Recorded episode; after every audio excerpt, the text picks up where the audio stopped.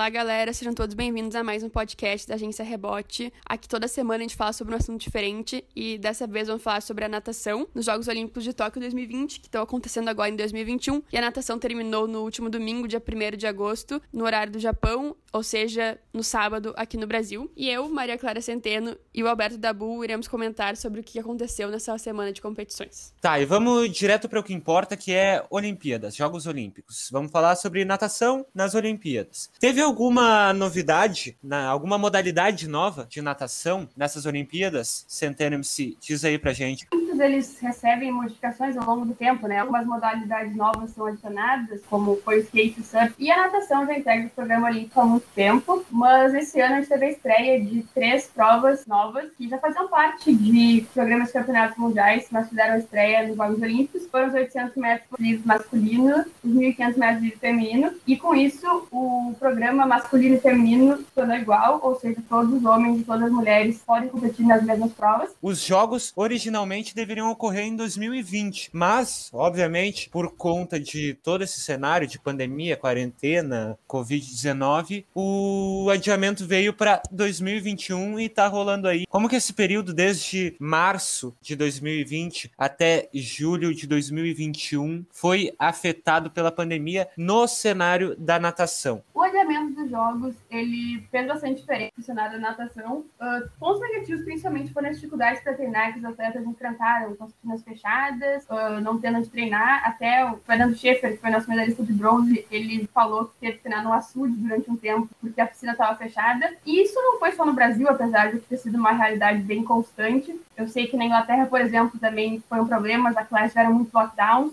um empecilho para muitos atletas. Mas, por outro lado, uh, esse adiamento de um ano fez com que surgissem alguns novos atletas que, por serem muito jovens de idade, eles puderam amadurecer durante esse ano. E se os Jogos Olímpicos fossem em 2020, eles provavelmente não estariam ali, ou se estivessem, não estariam num nível tão alto de competição e performance. A gente pode estar de exemplo Davi Popovic, da Romênia, que tem só 16 anos, foi finalista no 100 200 livre. A gente tem a Lydia Jacob, dos Estados Unidos, 17 anos, foi cantora olímpica no 100 E os brasileiros, a gente tem o Muriel Sartori, de 19 anos, a Stephanie Baltin, de 16 anos, que nadaram muito bem em Tóquio. E talvez se os jogos fossem mais cedo, eles não, não pudessem ter amadurecido e evoluído tanto nesse tempo. Então eu já vou aproveitar um dos nomes que tu falou aí, Maria, que foi o Fernando Schaefer, e te perguntar sobre as duas medalhas que o Brasil conquistou lá em Tóquio. É, agora em Tóquio a gente conquistou duas medalhas de bronze, né? Foi um saldo muito positivo, já que a gente veio de uma Olimpíada no Rio, não conquistou medalhas, e com essas duas medalhas a gente iguala numericamente. A campanha de Londres 2012, a gente conquistou uma prata e um bronze. Foi muito legal para quem gosta de natação e acompanha ver o Brasil de novo entre os melhores, ver o Brasil no pódio. A nossa primeira medalha na Olimpíada foi com o Fernando Schaefer no 200 livre. Ele é gaúcho, natural de Canoas, ele chegou em Tóquio não como um favorito, mas os fãs, as pessoas que acompanham a natação brasileira sabiam da possibilidade de ele nadar muito bem nas eliminatórias semifinais, e aí conseguir entrar numa final e estando ali poderia disputar a medalha, né, já que todo mundo está na final, é sim um candidato ao pódio, é sim um candidato à medalha. E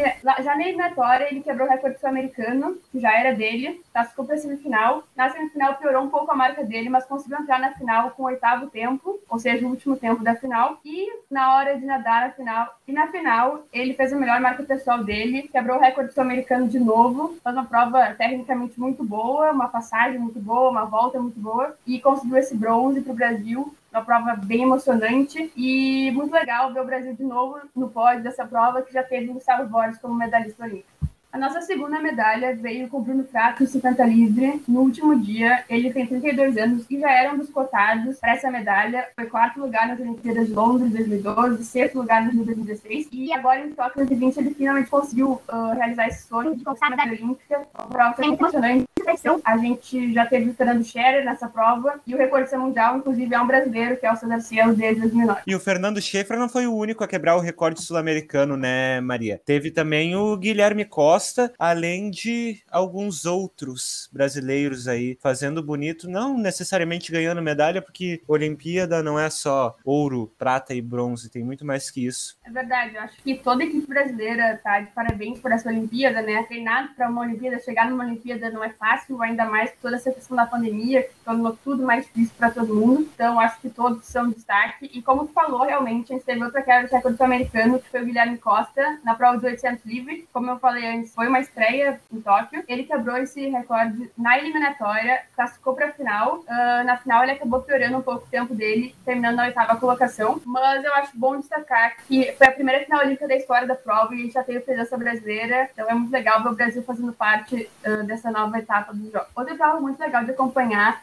foi o 100 metros peito do Felipe Lima. Ele tem 36 anos e foi o, o nadador mais velho da delegação brasileira. Ele fez a melhor marca pessoal dele, avançou para a semifinal e mostrou que é possível praticar natação em alto nível por mais tempo, não só até aquela faixa dos 25, 30 anos que normalmente se espera. E dos revezamentos, né, falando um pouco sobre as equipes brasileiras, eu destacaria o 4 por 200 livros masculino, que conseguiu chegar na final, terminando na oitava colocação, e foi nossa primeira final desde Barcelona em 92 nessa prova. E é uma prova que o Brasil tem uma equipe muito nova e tem uma boa perspectiva de melhora para os próximos campeonatos mundiais para a próxima Olimpíada. E agora, fechando um pouquinho mais o cerco, trazendo aqui para o bairrismo, para Rio Grande do Sul, deixa eu te perguntar sobre os atletas gaúchos que, dele... que integraram a delegação. A gente teve dois gaúchos, dois estreantes, né? Teve o Fernando Schaefer, que a gente já falou um pouco sobre ele aqui, nosso medalhista de bronze de antes livre, ele é natural de Canoas. Atualmente ele treina e mora em Belo Horizonte, mas ele construiu boa parte da carreira dele, principalmente enquanto nadador de base aqui no Rio Grande do Sul. Então é muito legal ver um gaúcho chegando num pódio olímpico, né? E além dele, teve a Viviane Junglo, que tem 25 anos. Ela treina, mora e fez toda a carreira dela aqui no Grêmio Náutico Rio, em Porto Alegre. E é legal de falar que a Viviane Junglo teve umas dificuldades, porque ela testou positivo para Covid, um pouco antes de seletiva brasileira para a Olimpíada, então ela não conseguiu nadar. Teve que fazer uma tomada de tempo sozinha depois, que já estava previsto pelo Comitê Olímpico Brasileiro. Conseguiu se classificar para a Olimpíada e nos Jogos ela nadou para os 1.500 metros livre. Ficou na 20 colocação, com tempo de 16 minutos, 21 segundos e 29 centésimos. Foi a segunda melhor marca da carreira dela. E ela também nadou os 800 metros livre, terminando na 24. Tá. Então, Maria, um dos momentos mais noticiados desses Jogos Olímpicos foi uma medalha de ouro para a Tunísia. E eu vou falar o país porque eu não me arrisco a falar o nome com medo de errar. Ele ganhou uma medalha nos 400 livre, né? O que que tu achou da atuação dele? Tu já conhecia ele? Eu não, não conhecia esse jovem da Tunísia, também não sei falar o nome dele, mas a prova dele foi realmente muito emocionante, né? Ele conquistou a medalha de ouro no 400 livre. Uh, antes de Tóquio, ninguém falava nele como candidato à medalha, muito menos candidato à final. Nem se cogitava que ele pudesse estar numa semifinal de uma prova como 400 livre. Uh, ele conseguiu se classificar para a final na raia 8, ou seja, com o pior tempo, né? Com o oitavo tempo da final. Só com 18 anos foi campeão olímpico. É, essa prova foi um bom exemplo de que quando está na final, todos estão brigando por uma medalha, né? Como a gente fala no futebol, não existe jogo jogado, e eu acho que na natação é a mesma coisa, não existe prova nadada. Apesar de ter uma noção com os termos de balizamento, de quem pode ser o favorito, de quem pode ganhar a prova. Não tem como saber até que a prova termine, e isso foi uma prova disso. E realmente são esses momentos que mostram o tal do espírito olímpico, né? Foi um jovem que ninguém conhecia, 18 anos, nadando na pior raia, conseguiu ser campeão olímpico e trazer essa medalha para o país dele. É, como tu falou, a Tunísia já teve medalhista olímpico, foi o Meloli, ele conquistou medalha no 1500 livre, nos 10 quilômetros de maratona aquática em 2012. Inclusive, ele vai participar agora em Tóquio 2020, 21 no caso, nadando uma prova de 10 km em águas abertas. Tá, então agora vamos puxar lá da Tunísia para os Estados Unidos, África do Sul.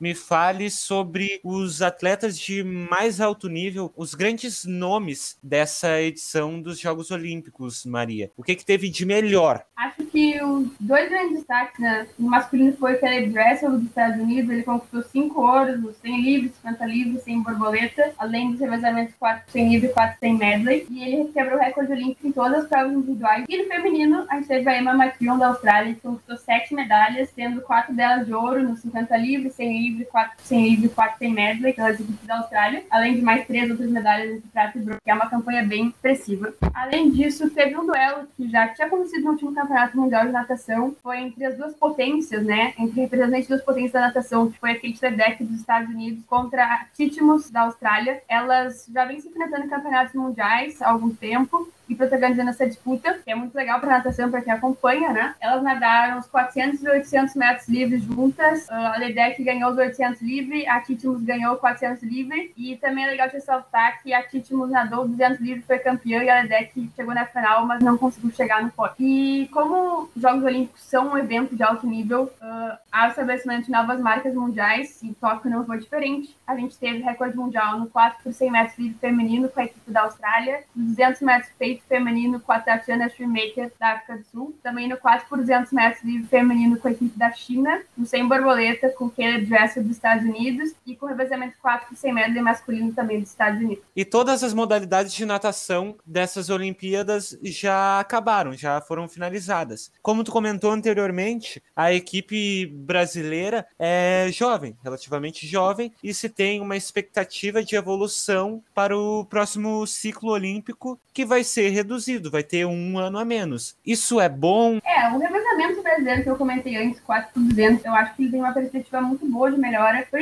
equipe jovem, os quatro nadadores que representaram o Brasil, todos têm menos, têm 25 anos ou menos. Murilo Sartori com 19, Fernando Schaefer com 23, Breno Correia com 22 e Luiz Altamir com 25. Então, eu acho que esse revezamento, ele promete muito para Paris 2024. Claro, podem ter algumas modificações, a gente não sabe quem vai classificar para a próxima Olimpíada, mas a gente tem uma base boa e eu acho que é um revezamento que pode uh, subir colocações na próxima Olimpíada, chegar perto do pódio, enfim. Além disso, a gente também teve o surgimento de várias promessas nessa Olimpíada, como eu falei antes, Davi Popovic, que foi o romeno, chegou na final no 100 200 livre, inclusive ele quase pegou a medalha do Schaefer no 200 livre, ficou a pouquíssimos centésimos do pódio. A gente também teve a Lydia Jacob, de 17 anos, que em Paris vai ter 20 anos, então também segue como um dos nomes fortes do sem peito. E a gente teve uma menina que foi conhecida como a sensação canadense nessa Olimpíada, o nome dela é Summer McIntosh, ela ficou em quarto lugar no 400 livre e ela nasceu em 2006, ou seja, ela tem apenas 16 anos. E outra, outro destaque é da equipe brasileira, a gente teve a representante Stephanie Baldutini, que integrou o revezamento 4 sem livre feminino e o revezamento 4 sem medley misto. Ela nasceu em 2004, então ela está fazendo 17 anos esse ano e ela foi nossa representante em alguns revezamentos, andando muito bem, fazendo as melhores marcas pessoais dela no revezamento. E a gente sabe que é muito difícil nadar numa Olimpíada, né? A pressão de uma Olimpíada faz com que alguns jovens não consigam nadar muito bem e Stephanie saiu super bem. Então acho que para os próximos Jogos Olímpicos, não só para Paris, como para os outros, ela promete muito para as provas de velocidade do Brasil. Encerramos por aqui mais um episódio do Agência Rebote com a nossa querida Maria Clara. Então, vou pedir aqui para Maria dar suas últimas palavras. Gostei muito. Falar sobre natação é uma coisa que eu acho sempre legal. Eu amo natação. É, eu acho um esporte sensacional. Eu gostei muito da oportunidade. Estou louca pelas provas. Nos siga nas redes sociais. Leia os textos, acompanhe os próximos podcasts. Um abraço e tchau!